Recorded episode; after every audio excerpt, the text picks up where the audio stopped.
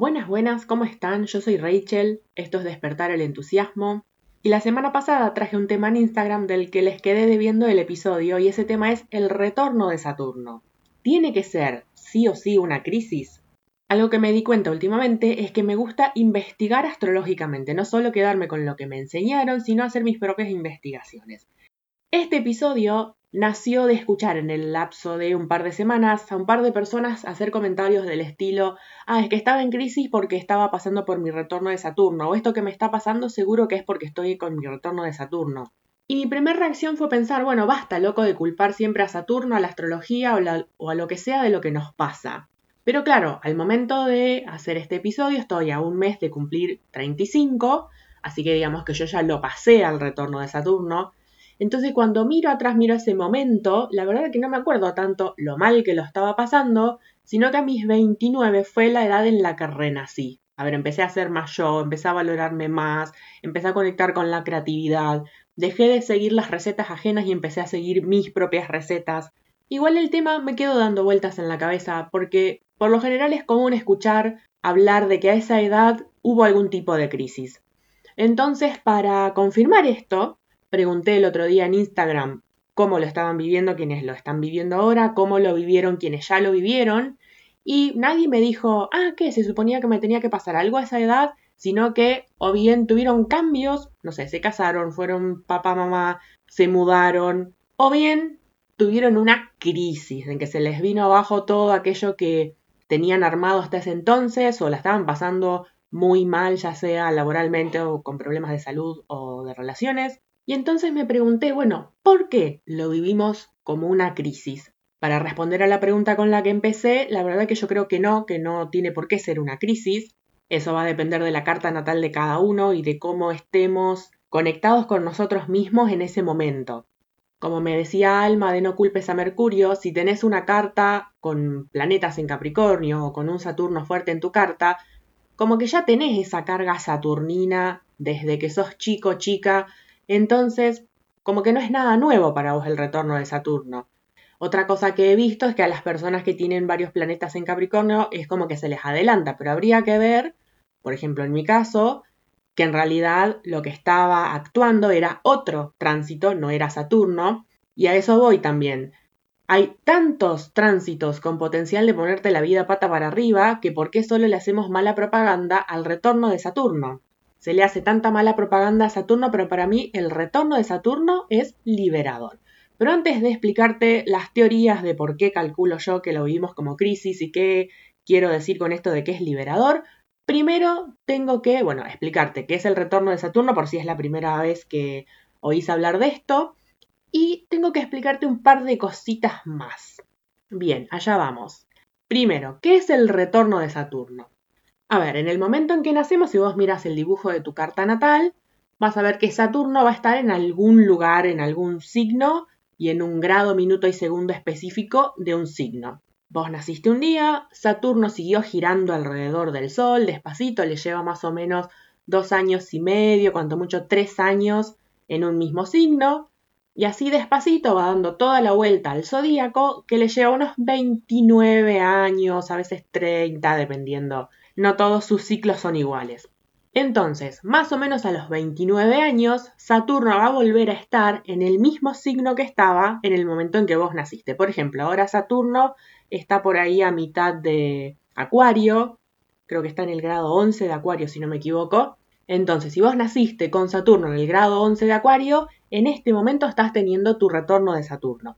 Pero ¿qué pasa? Que por lo general año, año y medio antes y año, año y medio después del momento exacto del retorno de Saturno es como que todavía se empieza a sentir antes esa energía y se siente después cuando se empiezan a acomodar las fichas. Primero, la, digamos, ese primer año y medio previo se te desarman las fichas del Tetris y después, una vez que tenés el retorno de Saturno, el año, año y medio siguiente es como que se te empiezan a acomodar.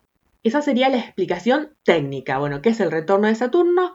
Cuando Saturno en tránsito vuelve a estar exactamente en el mismo lugar que estaba cuando naciste vos. Ahora, la explicación un poco menos técnica es que se termina un ciclo, se termina ese ciclo de los primeros 29 años e inicia el siguiente ciclo de 29 años que va a ir hasta los 57, 58 años, que ahí tenés el segundo retorno de Saturno y a su vez ahí también se cierra un ciclo y se abre uno nuevo y vas al tercer retorno de Saturno que es hasta los 84, 85, si no saco mal la cuenta. Entonces, claro, cerrar un ciclo y abrir otro tiene esto de, bueno, a ver, hago como balance de este ciclo anterior, qué dejo de este ciclo y qué no me llevo de este ciclo, y qué inicio en el siguiente. Entonces, ¿qué puede llegar a pasar en nuestra vida en este momento?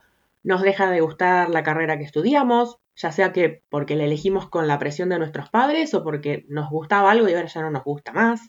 Cambios en nuestro entorno y relaciones, separaciones o inicios de parejas, tener hijos, replantearse los parámetros con los que veníamos midiendo nuestro éxito, básicamente preguntarnos qué tipo de vida queremos vivir realmente de ahora en más, y básicamente a esa edad veníamos un poco en modo, ah, tengo toda la vida por delante, soy joven, pero llegando a los 30 es como que empezamos a sentir, vieron que cuando uno es chico escucha que los grandes dicen, uy, ya se me pasó el tiempo, ya estamos en junio, ya se me pasó el día y ya, uy, cómo pasa el tiempo, y vos decís, oh, ¿de qué hablan? Bueno, llegando a los 30, vos también se te empieza a acelerar un poco más el tiempo, porque bueno, sentís que los 40, o sea, la mitad de la vida está ahí a la vuelta de la esquina, así que cuando te descuides ya tenés que ir poniéndote las pilas porque ya cocinaste los cartuchos de media vida y te queda la otra media vida, que bueno, es un montón de años, pero es como que si te pones a pensar, te da esta sensación de, uy, no me está quedando tiempo. Entonces, ¿qué representa Saturno en nuestra carta natal? Representa varias cosas. Físicamente representa nuestro esqueleto, o sea, aquello que nos sostiene. Entonces pensemos que cuando nacemos tenemos los huesitos blanditos, porque si tuviésemos los huesos duros no podríamos nacer por el canal de parto entonces por eso tampoco podemos caminar ni bien nacemos y cuando recién empezamos a caminar necesitamos que papá y mamá nos sostengan para poder dar nuestros primeros pasos y despacito esos huesos se van endureciendo hasta los 7 años.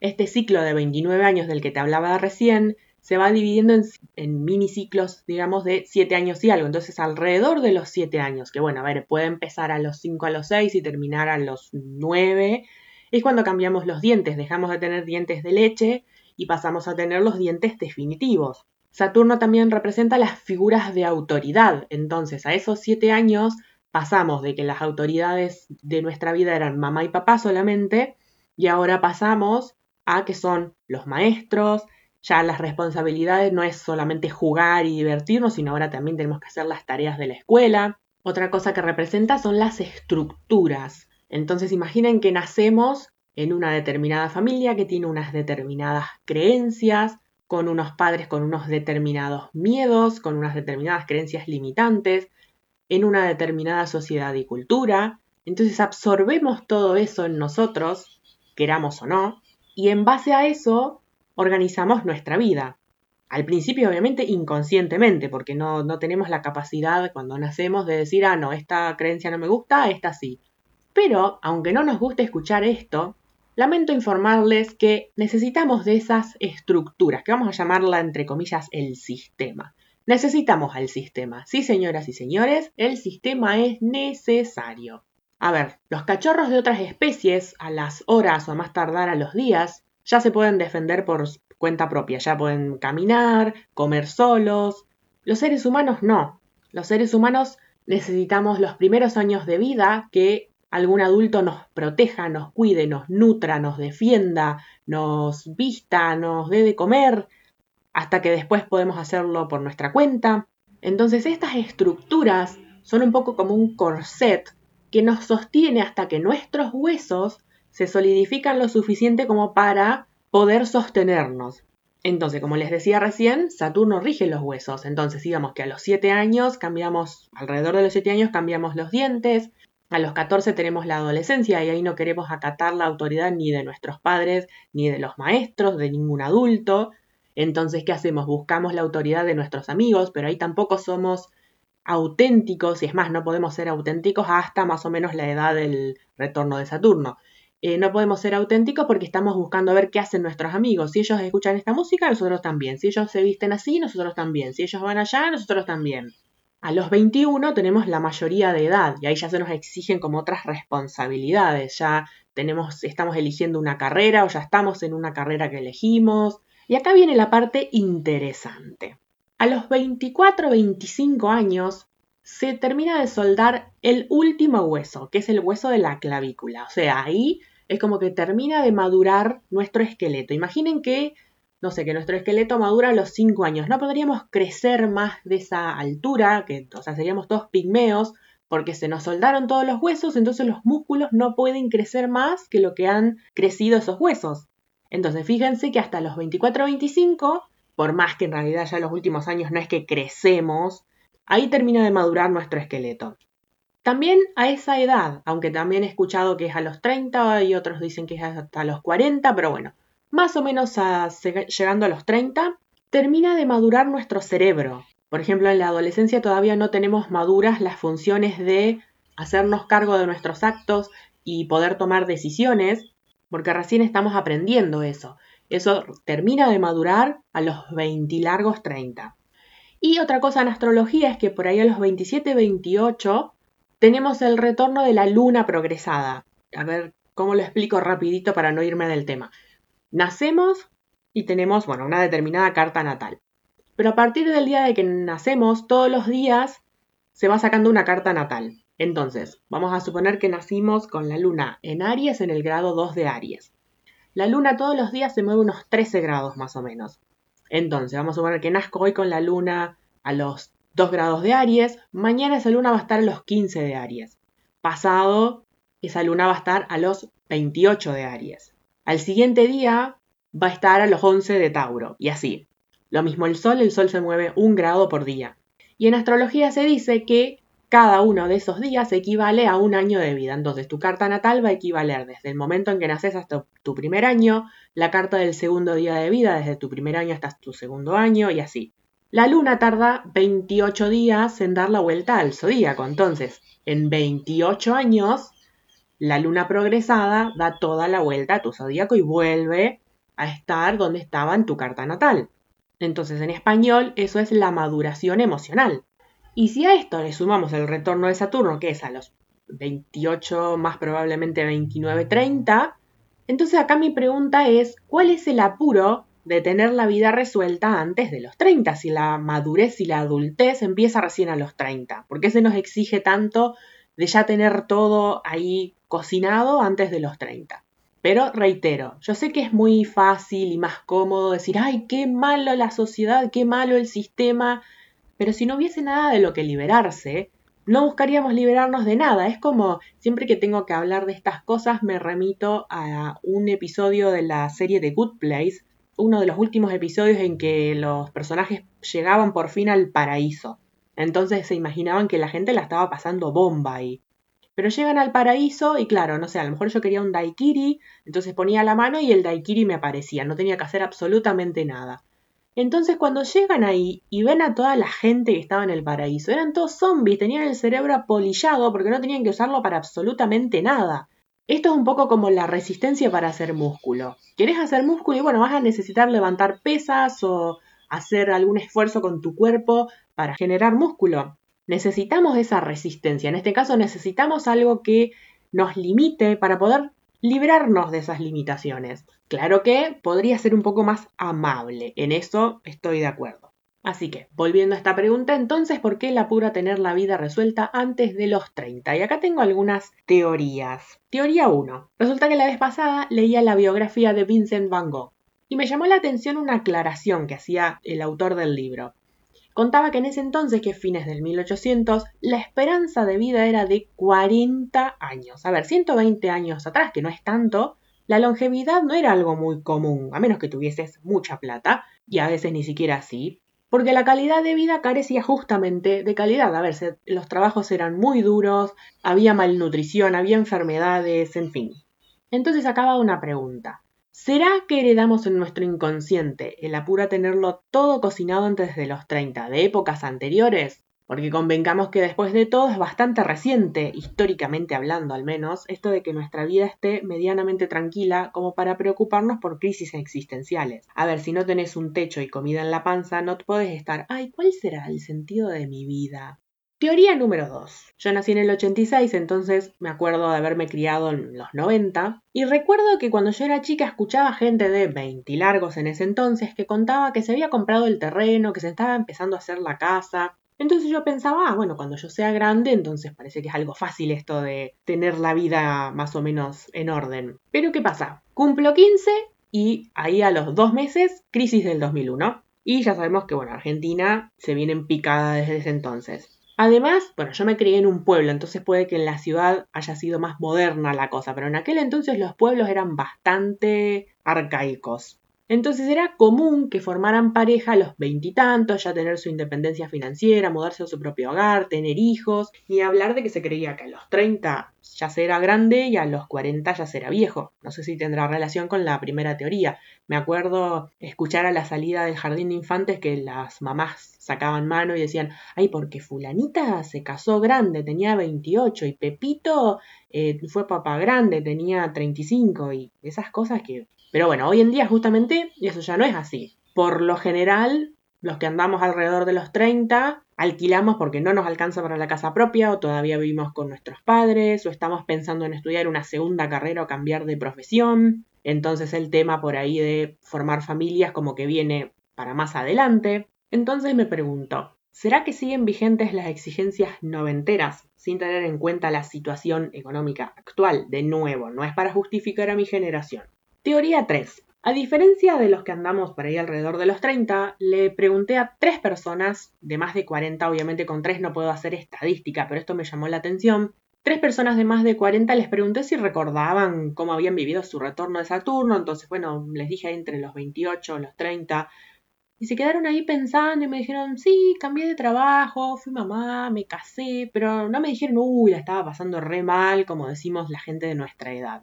Entonces, ¿será que antes la astrología no estaba tan difundida?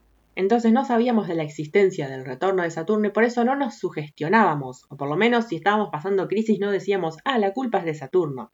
Teoría 4.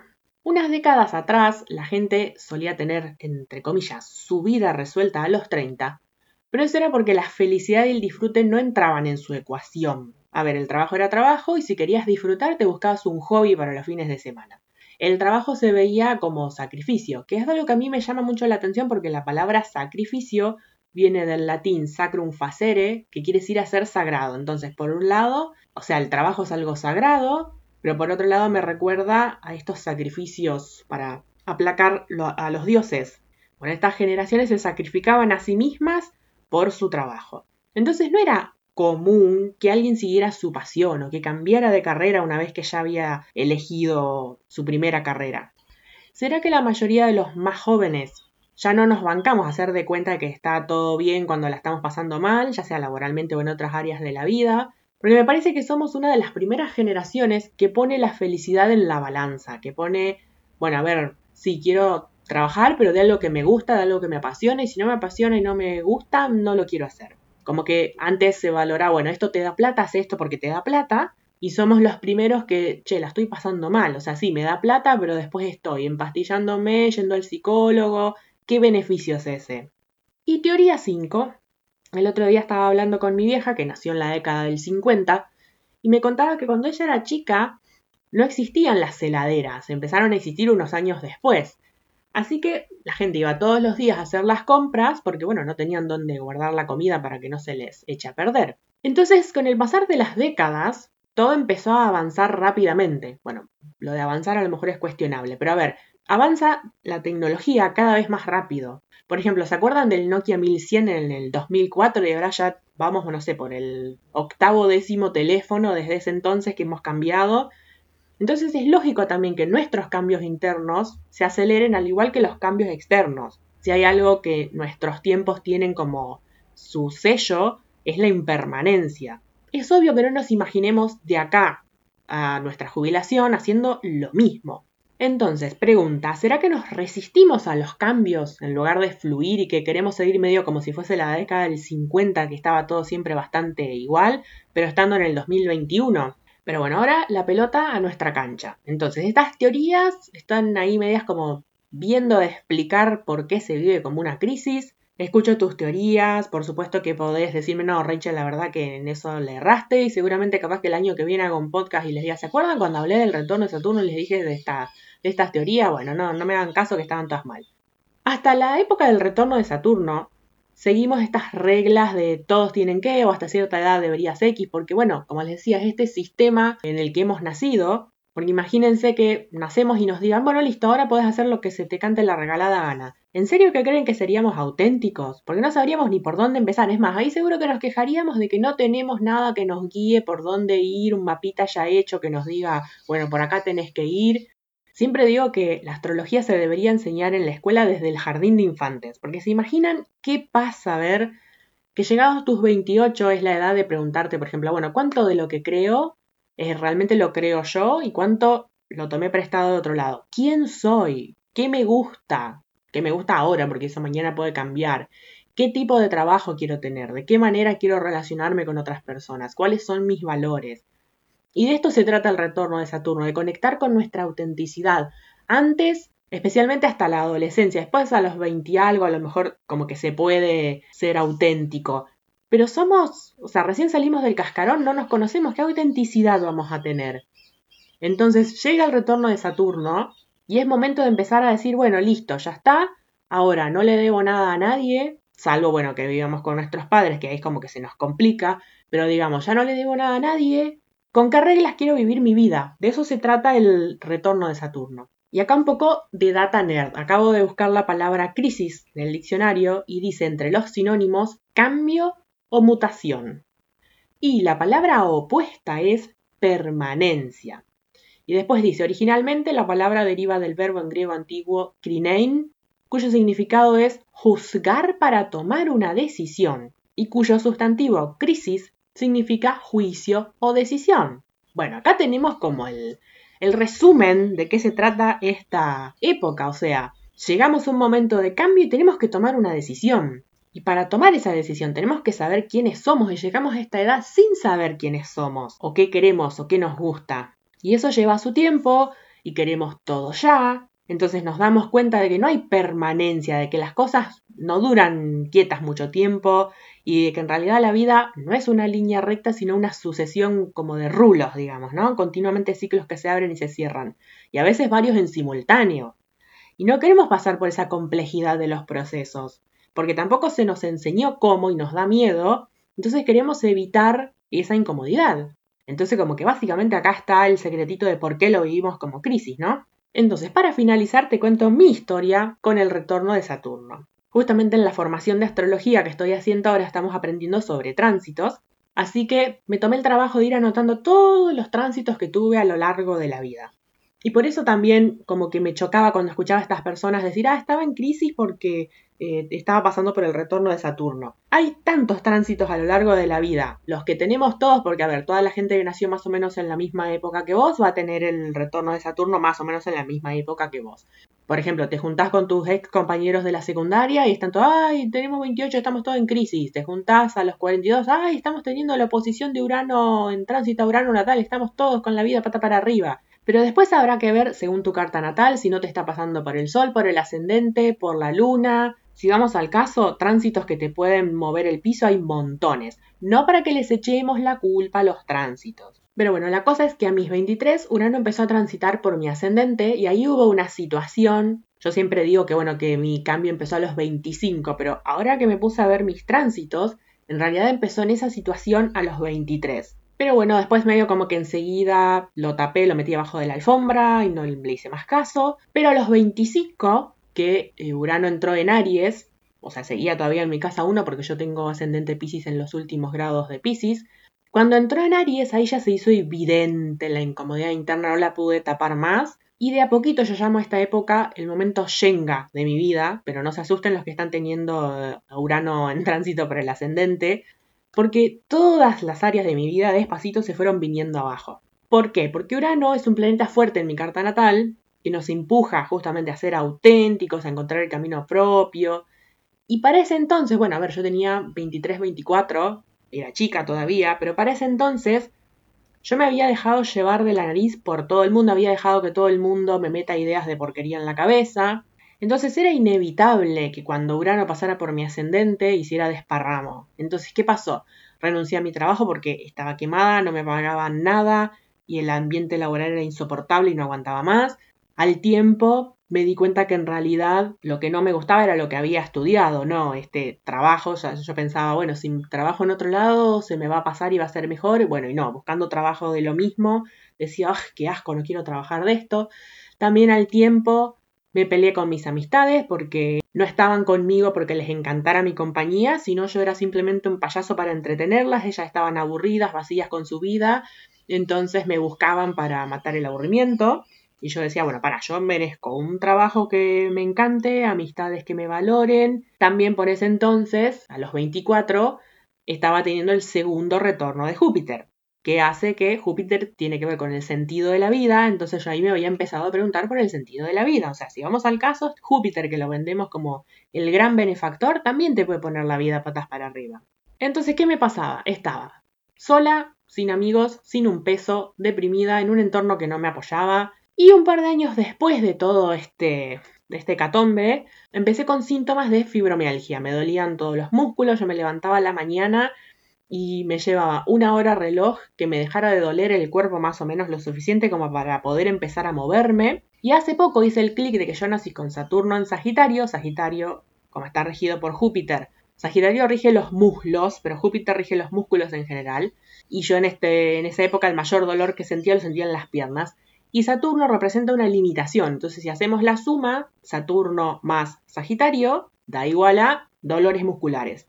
La cosa es que para cuando tuve, o sea, todo esto empezó, el desastre empezó a los 23, a los 24 me empecé a sentir totalmente angustiada internamente, a los 25 renuncié y me peleé con mis amigas, y a los 28, 29, cuando tuve el retorno de Saturno, específicamente lo tuve a los 29, pero o sea, a los 28 ya se empezaba a sentir, Saturno llegó a construir, porque Urano ya había tirado al piso todo lo demás. Entonces, con esto de la fibromialgia, hice sesiones de biodescodificación y la terapeuta me recomienda hacer tres cosas por día que me hagan sentir energizada y anotarlas en un cuaderno.